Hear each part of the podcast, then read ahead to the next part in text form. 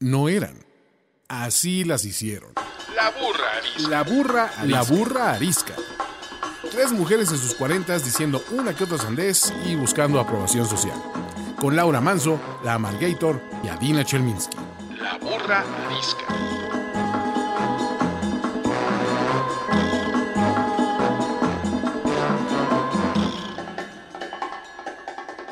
Bienvenidos a este nuevo episodio del podcast de la burra arisca. Gracias por escuchar. Nosotros seguimos grabando desde casa, ahora en esta época de confusión del semáforo en rojo, pero sin jornada de sana distancia, pero distanciados, este, entre números oficiales, pero los oficiales también supuestos.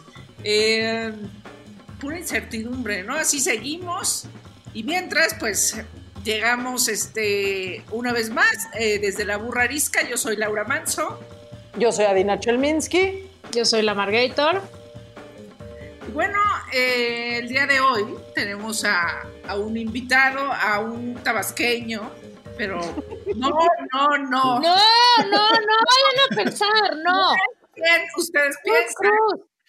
Porque también es itamita, porque también es itamita, es economista y tiene una maestría en políticas públicas, un emprendedor muy exitoso, eh, con, un, con un gran currículum. Ahorita, este, pues él mismo nos, nos podrá contar en tres minutos. Ha, tenido varios proyectos eh, muy exitosos. De los más conocidos es, es, es aquella, aquella página, bueno, sitio de internet Metros Cúbicos, eh, por allá del 2000 tengo entendido que, que lo lanzó. Eh, y pues yo, yo, yo lo conocí en, en, mi paso por el Huffington Post eh, en Grupo Imagen y la verdad, eh, pues me parece un hombre muy inteligente y siempre con una opinión distinta a lo que se, se está uno leyendo o escuchando en general, de lo que sea. Eberto Taracena, bienvenido. Hola, ¿cómo están? Qué gusto saludarlas. Seas muy bienvenido a la burrarisca bajo tu propio riesgo. Sí, ya me estoy dando cuenta. Todo lo que digas puede y será ser usado en tu casa. Los tabasqueños somos de pantano, ¿eh? Somos animales de pantano. Sí, bueno, unos mejores que otros, ¿no? que tenemos en el concepto de los buenos animales de pantano tabasqueños. Bueno, Pero todavía falta, el pro, todavía falta que pase el programa. Eso lo veremos al final. Yo siempre me he preguntado, Alberto, eh, ¿por qué no hablas como López Obrador si eres tabasqueño? Por se suerte. me olvidó. Se me olvidó. Se me olvidó. se me olvidó en los últimos 15 años, se me ha venido olvidando.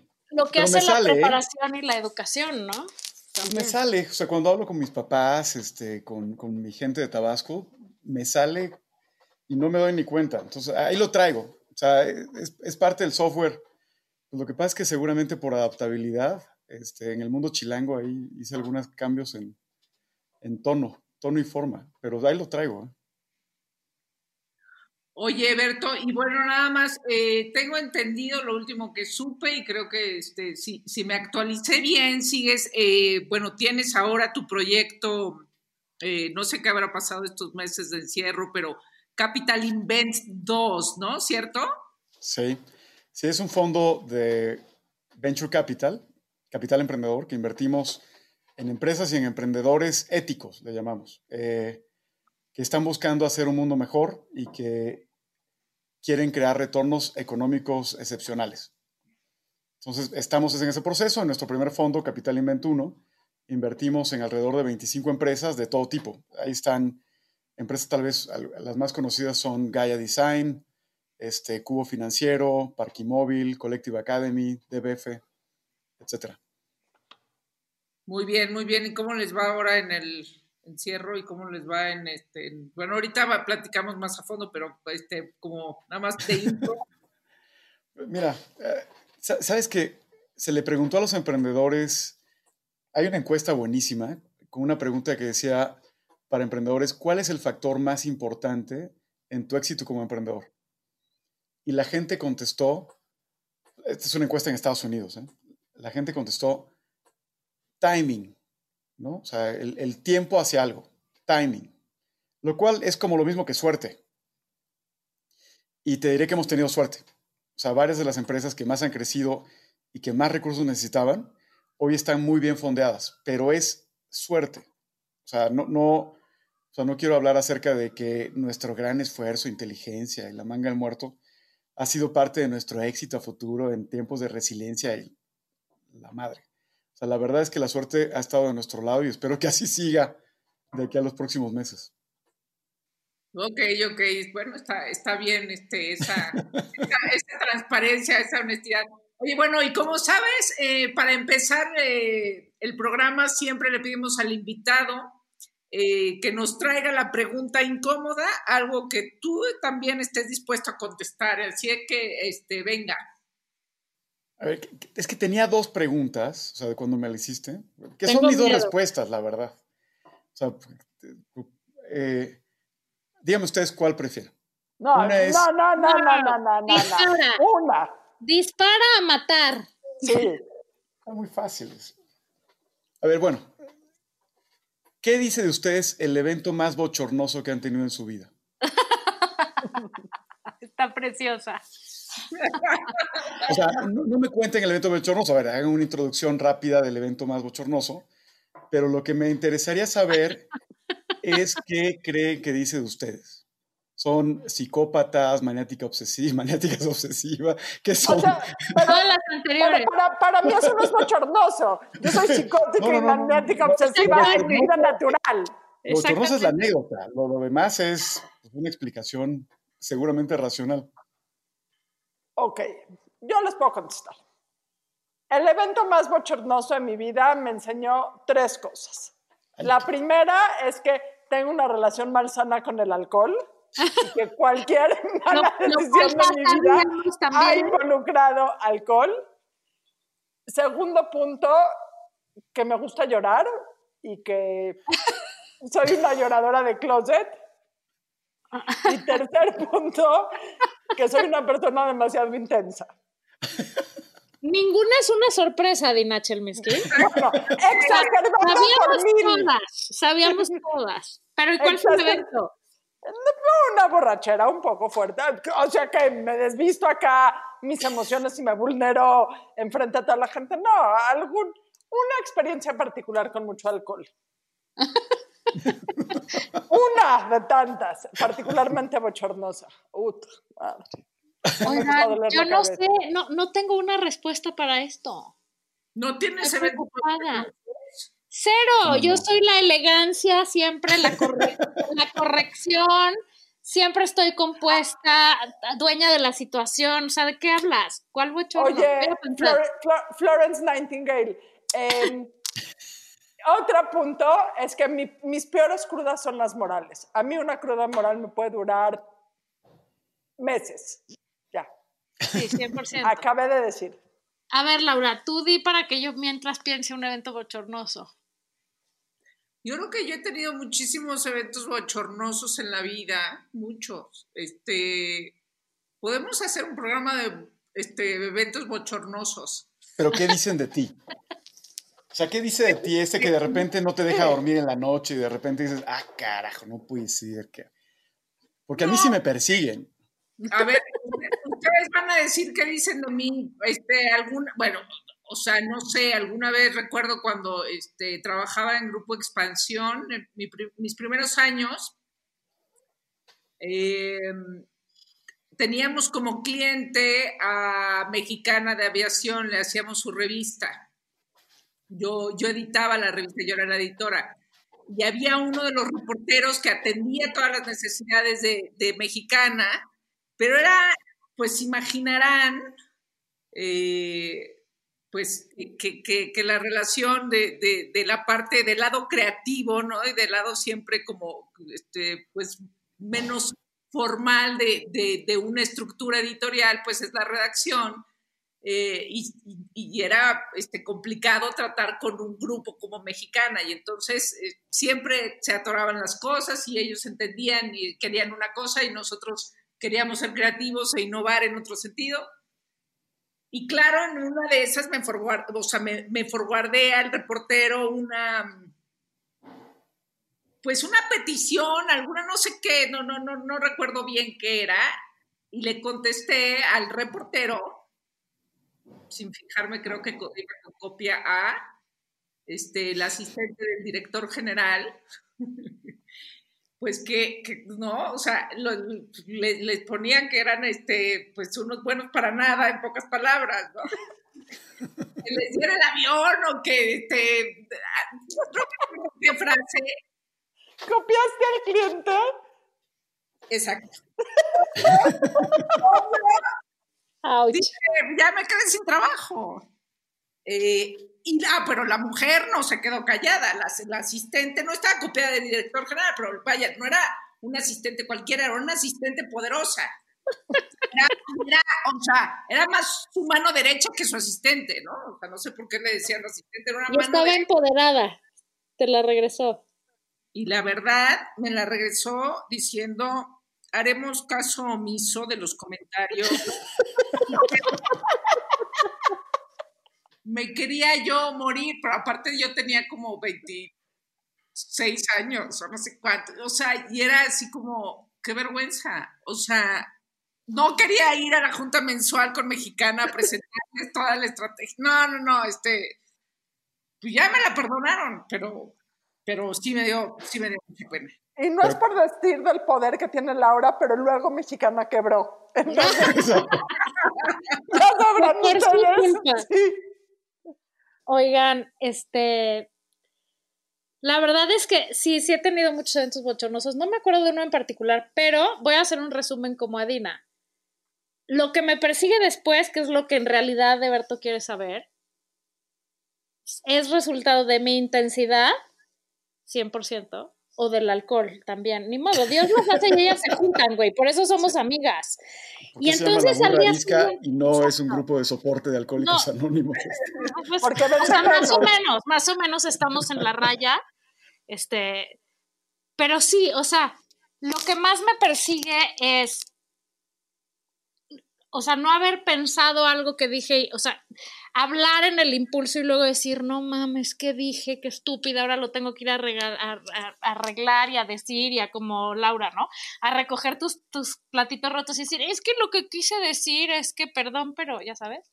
O pues sin duda ahora es una de las grandes razones por las que ya no bebo hasta perder la compostura, porque cuando bebía hasta perder la compostura, justo eso es lo que me pasaba al día siguiente, que era, o sea, yo le decía al sponsor, pero dime qué hice, o sea, pero fui muy intensa, o sea, pero me alucinaron, pero hice oso, pero, o sea, esta cosa de perder el control sobre mí misma es lo que más bochorno me puede generar.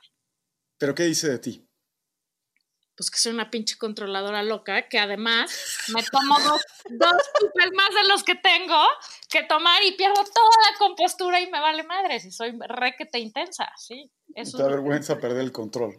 Me avergüenza perder el control. Es una de las razones por las que ahora mis bebidas alcohólicas son este, en pequeñas dosis y he aprendido cuando es momento de decir basta, ya no. Porque sí, después ya pues, chingue su madre el mundo y me vale.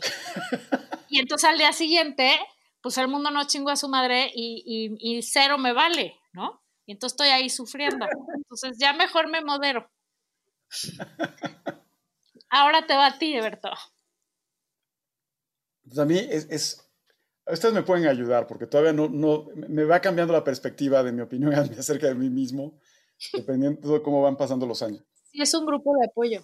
Es un grupo de apoyo. Eh, esto me pasó cuando yo estaba muy chavito. Yo tenía como, no sé, probablemente como ocho años. Y de repente a mi pueblo llega una niña muy linda, ¿no? Viajera ahí, muy linda, muy... Bueno, yo, yo me lo imaginaba muy guapa. ¿eh? A lo mejor pues, no estaba tan guapa, pero pues quiero pensar que estaba guapa. Eh, y, y de repente la tenía cerca y no me atreví a hablarle. Y no le hablaba. Hasta que me enteré que ya se regresaba a su lugar de origen. Y dije, "Puta, no, no sé, o sea, algo me pasó por la cabeza. No, no me acuerdo qué me pasó por la cabeza, pero me acuerdo que me había eh, mandado a hacer algunas fotos de graduación de estas de títulos de diploma de primaria. y agarré una de las fotos que me sobraban del- de la bolsita de, de estas fotos. Y justo cuando se estaba yendo, algo hice como para parar la camioneta en la que se estaban yendo y le di mi foto.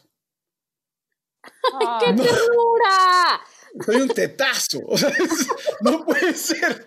O sea, es, y eso me persigue. De repente estoy en las noches y por alguna razón recuerdo eso de qué carajos estabas pensando. Ay, tenías Este- ocho años, Alberto, abrazo grupal. No, Tenía muy como bien. ocho años. Y, y luego, y- y luego, basados en esa historia, hicieron Love Actually. No, no sé. yo- la verdad es que te va cambiando con el tiempo. Yo, yo creo que sigo siendo bastante pueblerino. O sea, sigo siendo este tipo que de repente es muy temeroso y de repente actúa la extroversión. eh, y- pero pues creo que soy este individuo de repente que se queda corto, que de repente le falta el habla y, y- que constantemente está buscando actuar una forma más extrovertida como para convivir, ¿no? Entonces, que- creo que eso es un poco lo que dice de mí, que soy bastante introvertido en, en lo profundo de mi alma. Sí, yo también me enredo en mi rebozo bastante seguido, la verdad. Bueno, pero le entregaste tu foto, Alberto. O sea, puede que no. O sea, es mejor que no haber hecho nada. Pues yo creo que sí. Yo creo ¿Has, que sí. has vuelto a saber de ella? No, no, no- no tengo, Bueno, o sea, Acabando el programa, danos el nombre, la googleamos y le preguntamos la contraparte de esa historia. Si lo no, vio quiero, como- no quiero que te conteste, güey. si lo- a a lo decir, mejor lo vio como el incidente más romántico de su vida. O sea, el pinche gordito de esa época, no mames. O sea, Ay. que hacía? No, no, no, yo creo que, yo creo que es muy romántico, es un gesto muy romántico, sí. Sí. Sobre todo porque tenías ocho años. Si lo hicieras ahorita ya no sería tan lindo, ¿no? Ya sería como que pex con este freak. Pero en- a los ocho años, sí, ternurita. Sí, Muy simpático. Muy bien.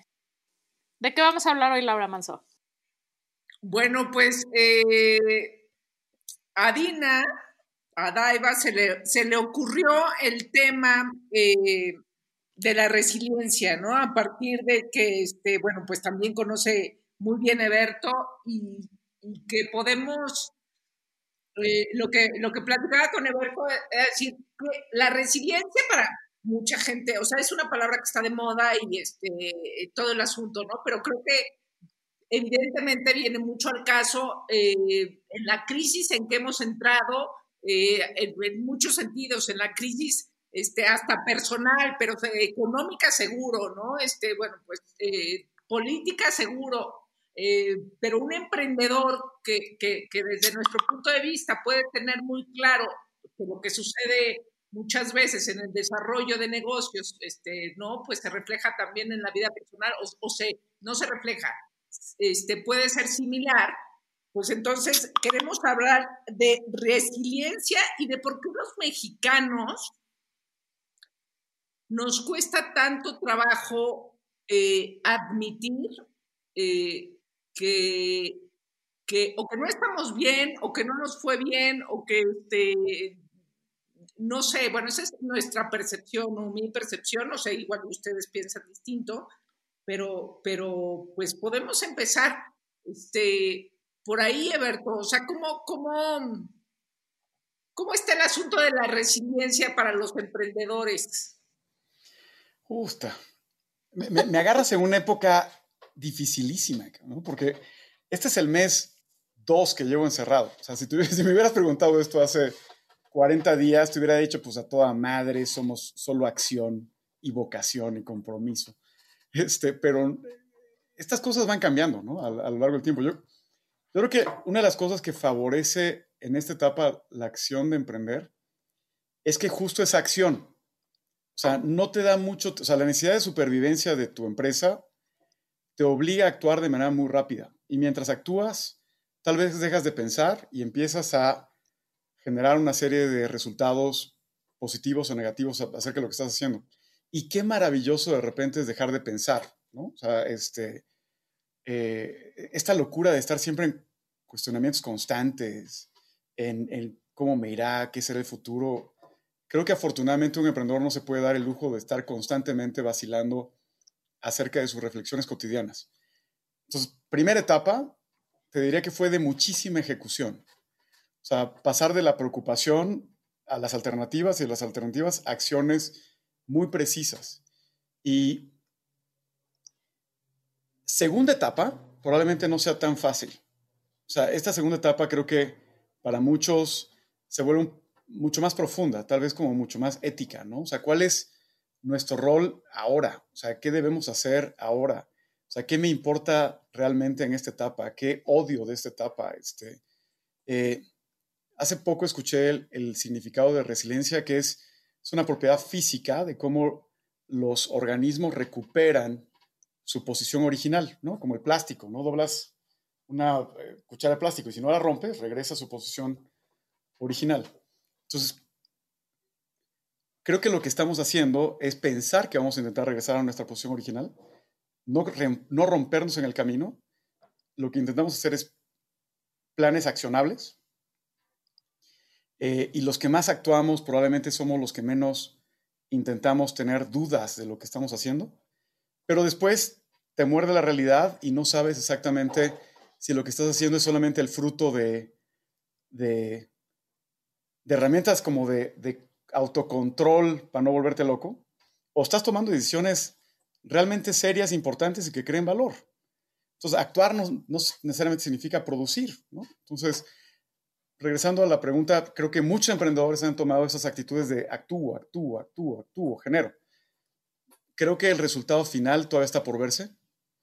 Eh, y de repente creo que tenemos que hacernos pequeños espacios de reflexión para saber si lo que estamos haciendo realmente habla bien de lo que queremos ser, ¿no? O sea, no, debería ser resiliencia a costa de todo, ¿no? No, debe ser la recuperación del estatus de de superviviente a costa de todo. Entonces, así es un poco como lo veo, tal vez con mucha más confusión ahora que como que cuando empezó esta pandemia, que estaba como loco tomando 400 Zooms al día, este, y trabajando con 15 empresas al mismo tiempo, etcétera. Creo que ahora creo que hay mucho más sentido profundo dentro de estas etapas y todavía no descubro exactamente, o sea, el, yo que no se rompe, o sea, puedo hablarte de una empresa. O sea, ¿cómo se, no se rompe una empresa? Pues he platicado mucho de eso últimamente, pero ¿cómo el yo mismo no se rompe? O sea, ¿cómo el yo mismo recupera su forma original? Pues todavía no la encuentro. La neta, ¿para qué, para qué, para qué te ¿Para qué me invento una fórmula que todavía no, no he definido? Yo creo que lo primero que lo primero para no romperse es asumir lo que dijiste, que nos estamos volviendo locos. O sea, yo creo que la primera herramienta o ingrediente de la resiliencia, o sea, el primero es las reglas cambian todo el tiempo, O sea, eso es lo que hace a alguien resiliente. Me gusta tu definición, pero también me gusta la otra parte de la definición de resiliencia que es hacer lo mejor que puedes hacer con lo que tienes, ¿no? O sea, adaptarte a esto es lo que hay, ¿qué voy a hacer con esto? Entonces, pues lo primero es si nos estamos volviendo locos, si está del nabo esto, si no tenemos nadie idea qué va a pasar, como Adina Chelminsky siempre dice sabiamente, el que diga que sepa qué va a pasar es el que menos idea tiene de qué va a pasar. ¿Y qué voy a hacer con eso? ¿Qué hago con la incertidumbre? ¿Qué hago con lo que tengo que hacer, pero no sé cómo hacerlo, y qué hago con mis planes perfectos que tenía, como dices, hace tres meses, ¿no? Que era actuar, actuar, actuar, este es el plan de trabajo, no sé qué. Ya, todo eso se fue a la basura. ¿Qué voy a hacer ahora? ¿No? Pero yo creo que sobre todo lo primero, ante la resiliencia, o sea, para, digamos, para activar la resiliencia, es la total, ¿cómo se dice? Asunción, o sea, asumir totalmente la señora editora me va a decir, ¿Asunción existe? No. No. es, esa, capital de Paraguay. Asunción es irse para no, arriba. No, es Asunción. Dije Asunción. Lo que quiero decir es la total certeza de que las cosas están como están, ¿no? En este momento yo diría de la chingada, pero pues pueden estar de otras maneras. Pero lo primero que tienes que hacer para avanzar y para adaptarte y para ver cómo diablos haces y buscas caminos es entender la circunstancia y aceptarla. Pero a veces ni la entiendes 100%, ¿no? Exacto. Y entonces en ese momento es nada más decir, está la chingada, no entiendo nada, pero tengo que seguir poniendo un pie adelante del otro. Y a veces eso, como emprendedor o como persona o como pareja, o sea, en cualquier crisis que te encuentres en el momento, eso es simplemente levantarte y hacer lo que tienes que hacer ese día. Y a veces tendrás que tomar decisiones más sofisticadas y profundas y a veces se trata de ver dónde inviertes tu dinero, pero a veces se trata de levantarte y meterte a la regadera y lavarte el pelo y vestirte y avanzar, ¿no? Aunque sientas que te está revolcando la ola, pues sigues caminando. Y, creo que conforme vas caminando y, y diciendo, hoy es un pésimo día, me siento pésimo, no sé cómo voy a sobrevivir, el hecho de andarlo hace que lo sobrevivas. Y entonces mañana tal vez tengas más herramientas para levantarte con más ganas y bañarte con más ganas y poco a poco vas haciendo lo que tienes que hacer, pero la primera para mí es asumir y para poder como seguir avanzando por el infierno por el que estás pasando, ¿no? Lo que pasa es que el ejemplo que pones es muy bueno, pero también es un poco terrible, porque si la cuchara, o sea, tienes dos opciones con la cuchara, la doblas y o regresa a su lugar o se rompe por completo y ya no hay manera, o sea, eh, el, el, downside es que ya no hay manera de arreglarla. Si rompes la cuchara, ya la rompiste. Y creo que ahí es un tema que a mí me llama mucho la atención, que particularmente en México nos da pánico el fracaso. O sea, en otros países, no que a nadie le guste fracasar, ni a nadie que le pregunte en la vida, ¿quieres ser mediocre? Te diga, sí, yo quiero ser mediocre, para nada. Pero en México existe como que un...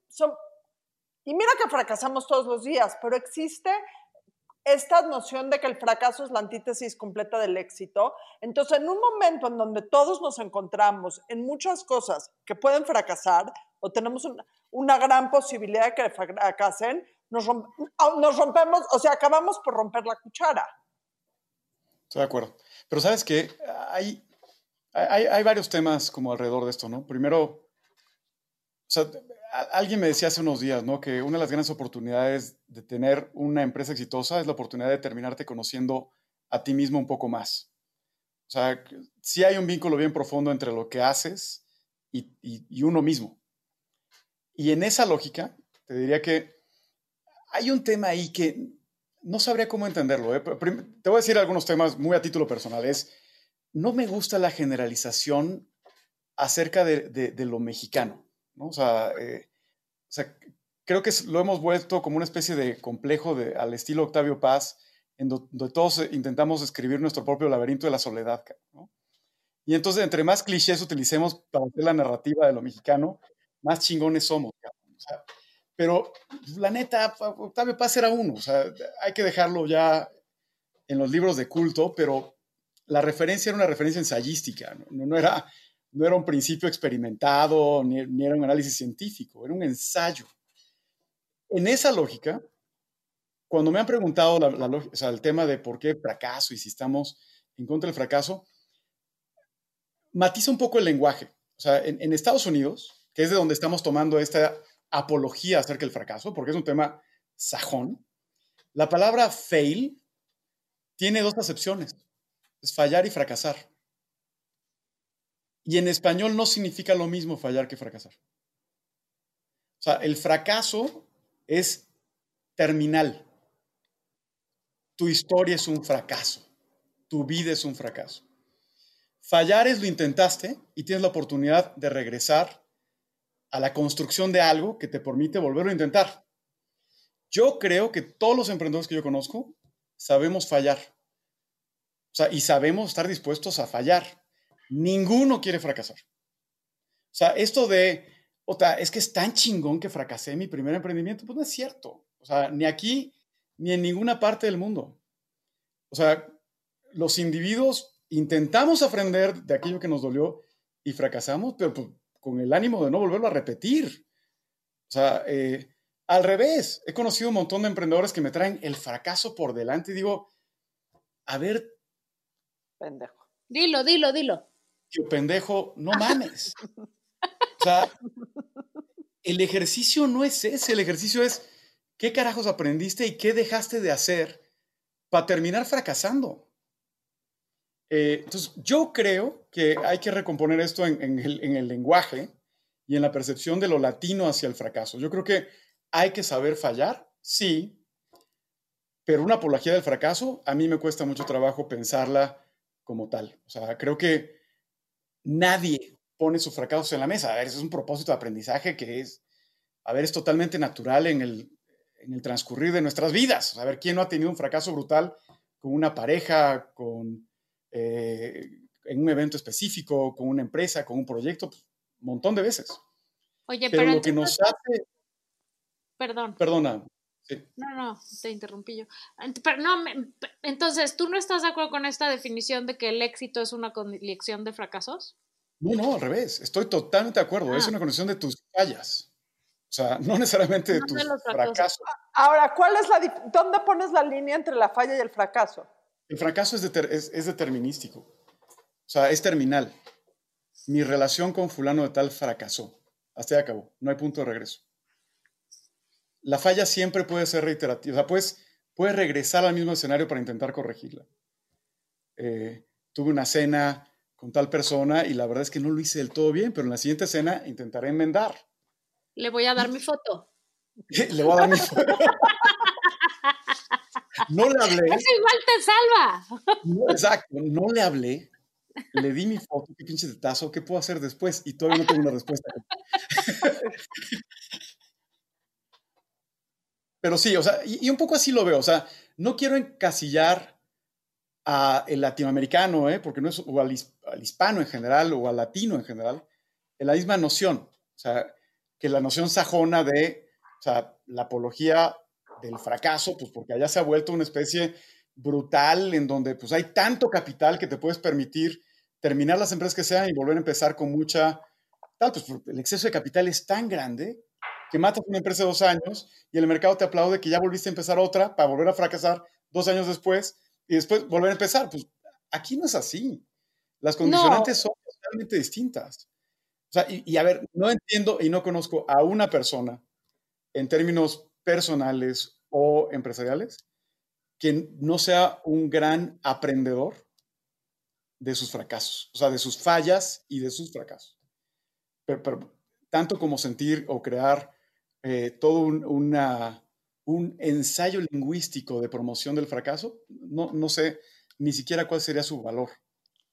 Oye, pero sí es una cosa cultural 100%, por lo menos en México, no sé si en la América Latina, pero, o sea, el ejemplo clásico es, si tú le preguntas a alguien en la calle, oiga, joven, claro que desde que existe Waze ya lo hacemos menos, pero, ¿te acuerdas cuando te parabas y abrías la ventana y pregúntale a ese güey que por dónde es la calle de no sé qué? Güey, la gente prefiere morirse a decirte, no, la verdad no sé.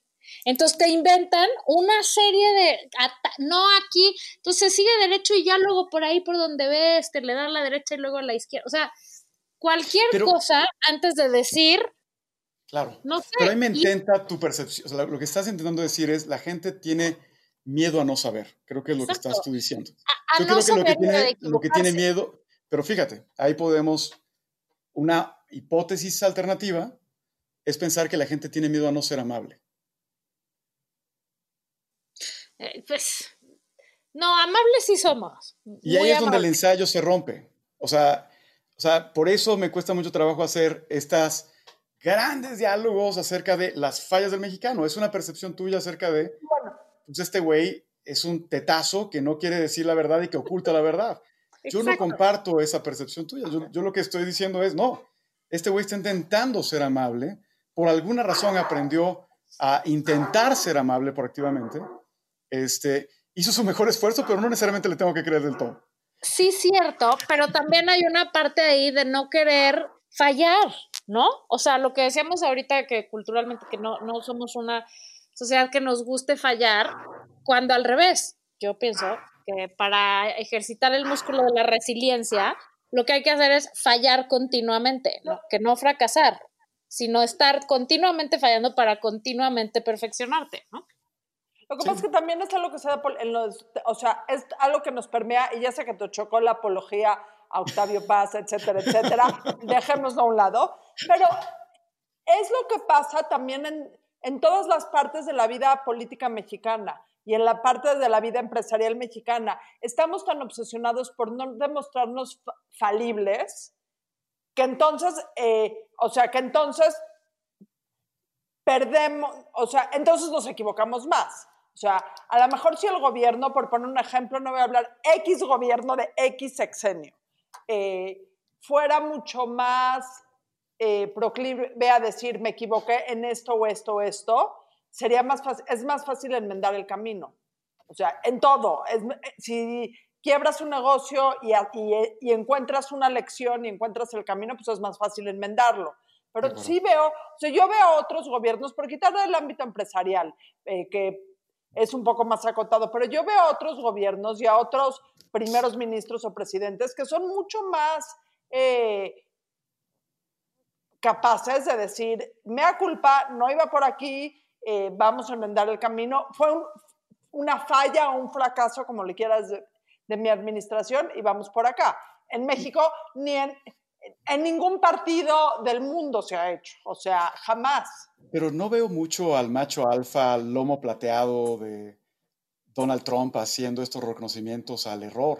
Está bien, pero. O a Justin Trudeau haciendo lo mismo. Yo, yo, yo no, Angela Merkel.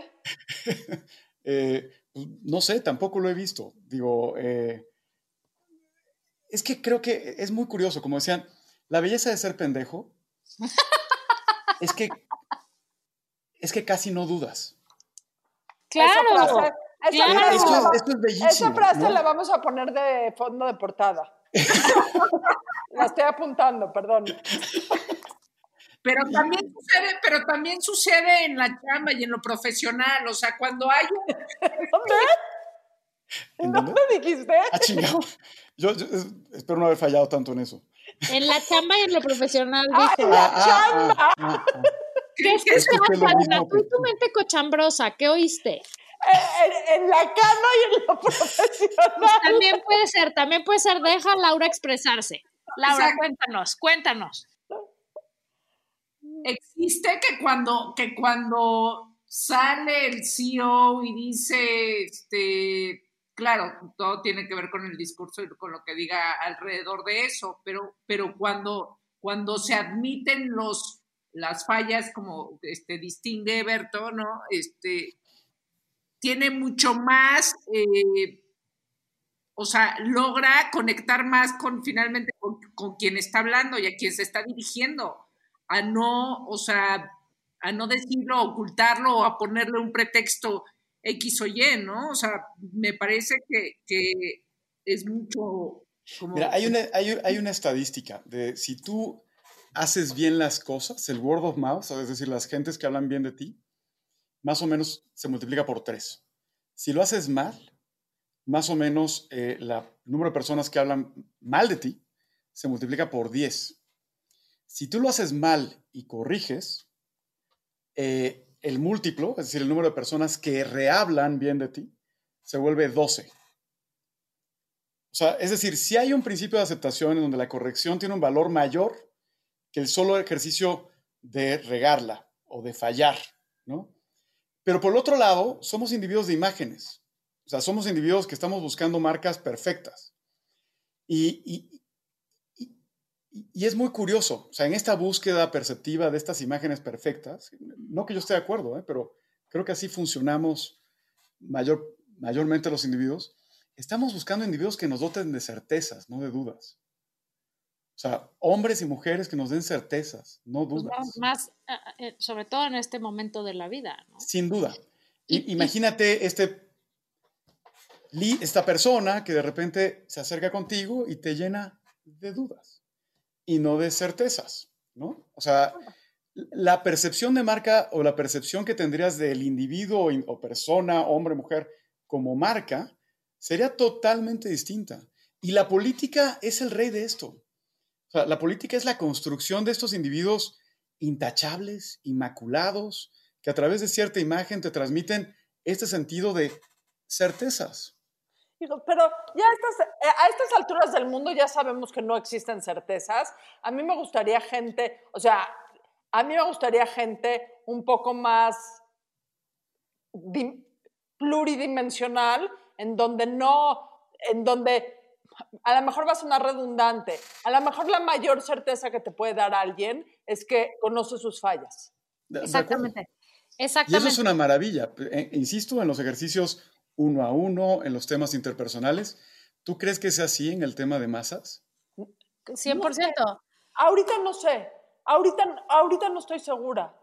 O sea, y lo dijiste, digo, no sé por qué no estamos viendo ese tema, pero Donald Trump, que es el rey de la certeza y de el auto, soy lo máximo, eh, para muestra un botón. Eh, yo, Creo, no, yo creo que en todo, o sea, no sé, por ejemplo, a ver, te lo voy a poner, de, si llega contigo un emprendedor a pedirte dinero, ¿prefieres a alguien que esté completamente seguro de sí mismo, endiosado, o prefieres a alguien que le, le hagas una pregunta X y te diga, eso, no sé, eso déjame averiguarlo. ¿Dónde meterías más dinero? No, no, sin duda, ¿eh? O sea, sin duda. Pero insisto, esa es parte del discurso individual. Y, una buena parte de nuestras conductas están diferenciadas entre la conducta de lo individual, que nos permite ser un poquito más complejos en la manera que analizamos y partimos decisiones, y las conductas televisivas. O sea, las conductas masivas están llenas de certezas.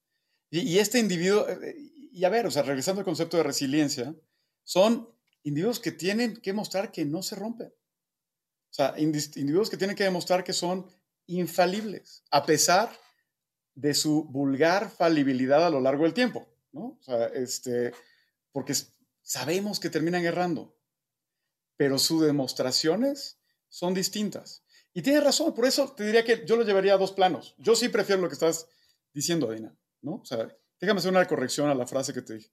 O sea, el mundo de los pendejos está lleno de certezas, el mundo de la gente inteligente creo que está lleno de dudas. Y, este, y, y en esa lógica, a ver, yo sí prefiero gente que tenga dudas, pero son para ciertos momentos, es para cierta lógica. O sea, cuando tienes que hablarle a una gran audiencia, el discurso es distinto. O sea, la percepción de marca es distinto. son dos, eh, ¿estás rompiendo algún tipo de carácter ético en algún momento? No, son dos momentos. O sea, son dos momentos. Este... Sí, pero yo sí creo que vende más y funciona mejor. O sea, justo lo que queremos es gente falible, ¿no? Claro. O sea, a ver, esa es, esa es una de las grandes razones por las que ganó Obama, porque era una persona, sí tenía liderazgo, sí era un güey con las ideas claras, sí era un güey con los pantalones bien puestos y que sabía lo que quería y vaya, eh, inspiraba respeto y certitud, certitud, ¿no? Que es algo que todo el mundo busca en, en un líder. Pero además jugaba se revolcaba en el pasto con sus perros y iba a pedir Halloween con sus hijas y, o sea, era una parte, tenía esta parte humana, falible, de no verlo como un dios, como el señor Trump, ¿no? Que se cree este, la última Coca-Cola del desierto, o el que tenemos aquí en la localidad, que digamos que es la Pexi, ¿no? La Pexi del desierto. o sea, exacto. Lo que quiero decir es... Rechazo hablar mal de cualquier compatriota. No, yo, la verdad ya rompí ese límite, porque hay gente que está pidiendo a gritos que uno opine. Entonces, bueno, X.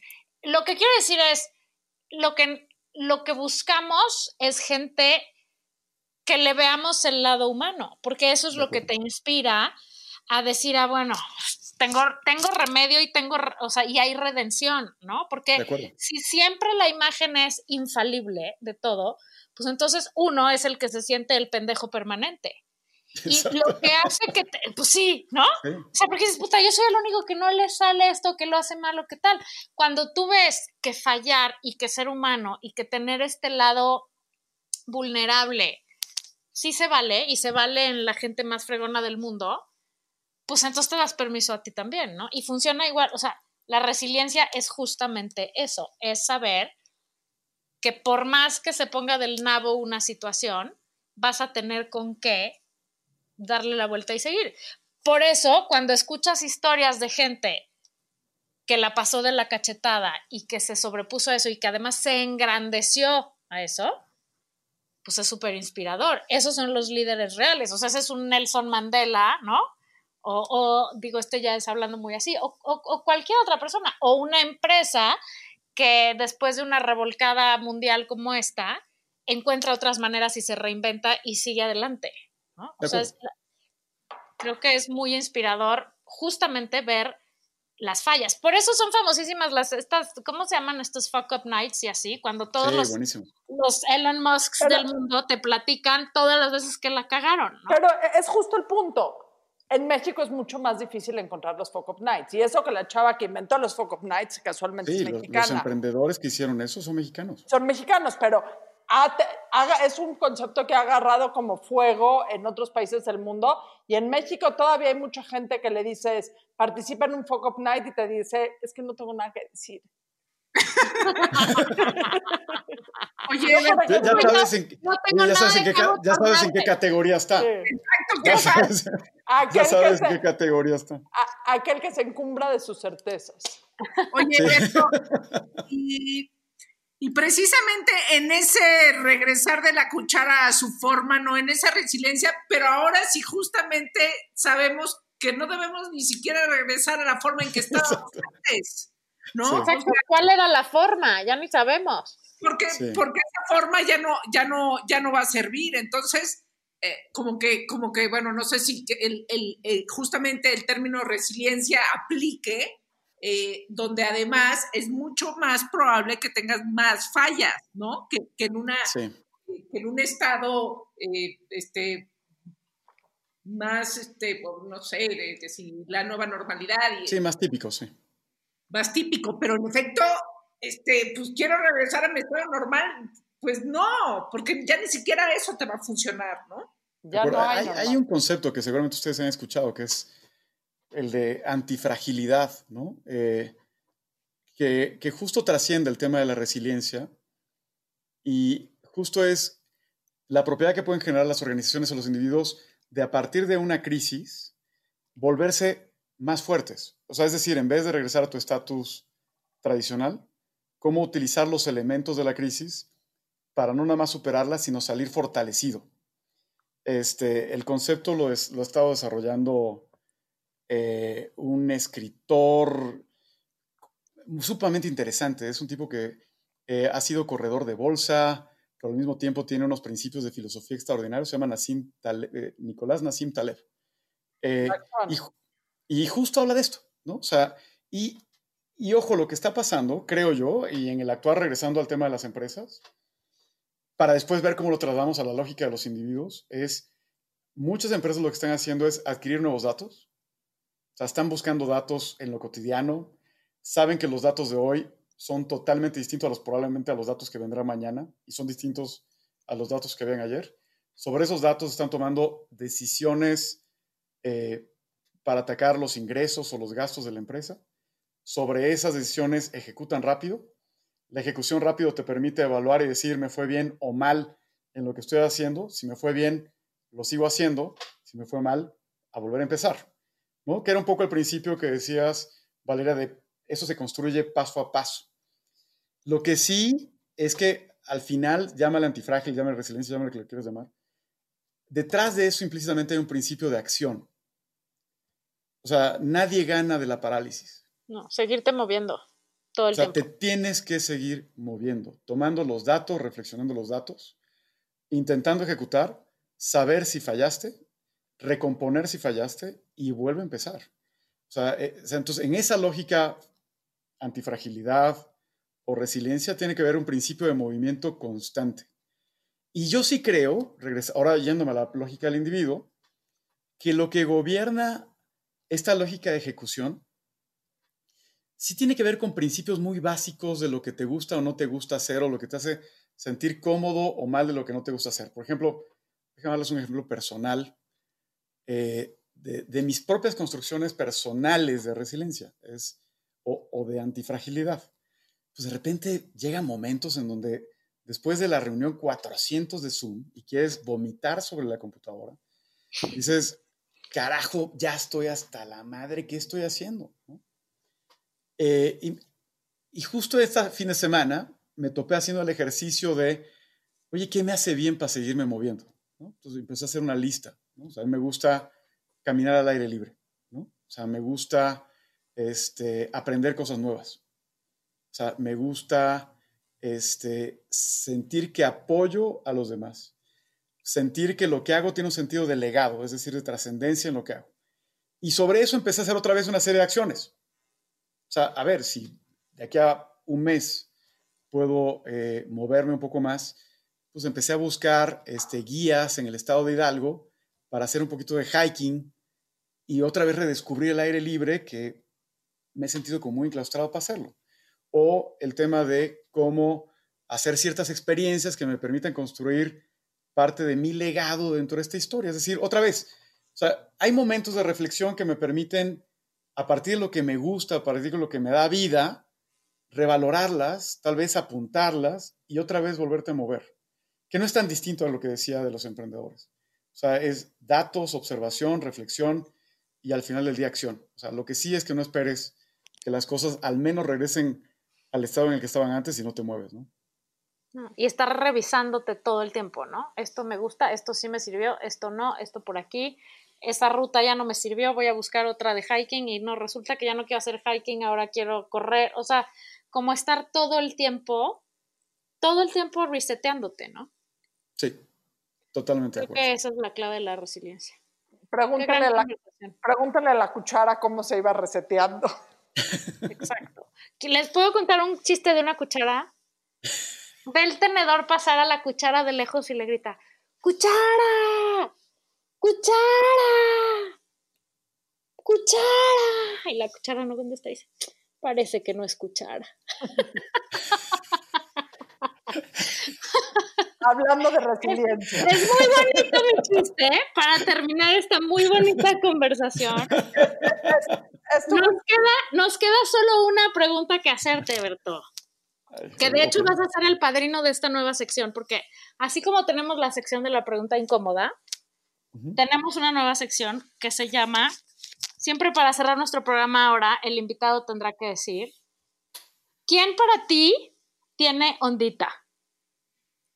¿Sabes qué es la ondita? Sí.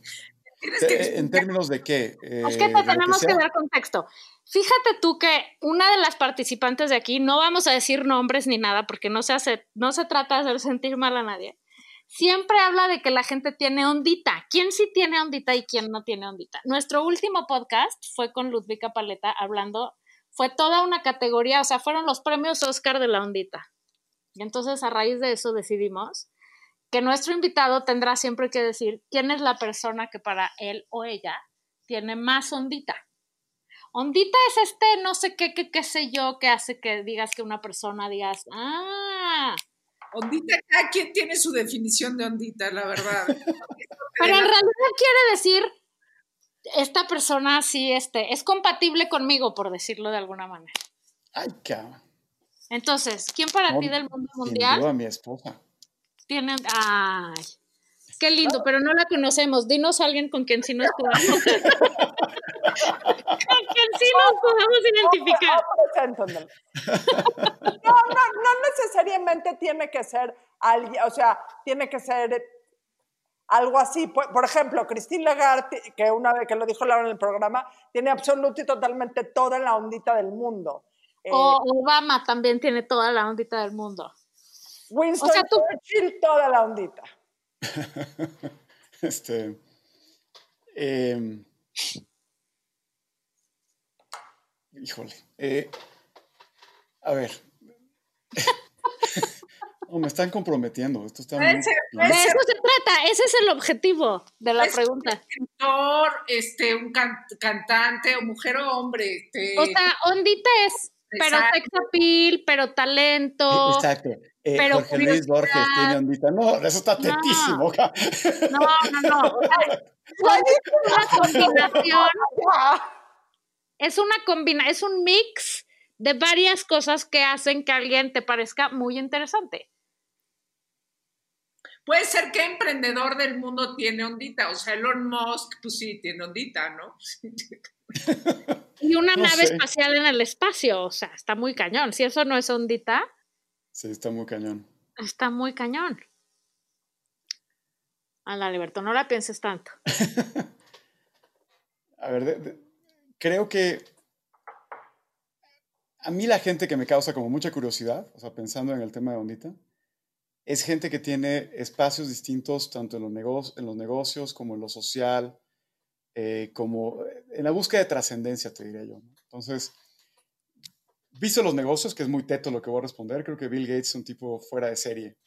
O sea, si tú me dijeras con quién de las personas del mundo de los negocios te gustaría tener una cena, te diría con Bill Gates. ¿no? O sea, creo que le aprendería, le preguntaría, etc.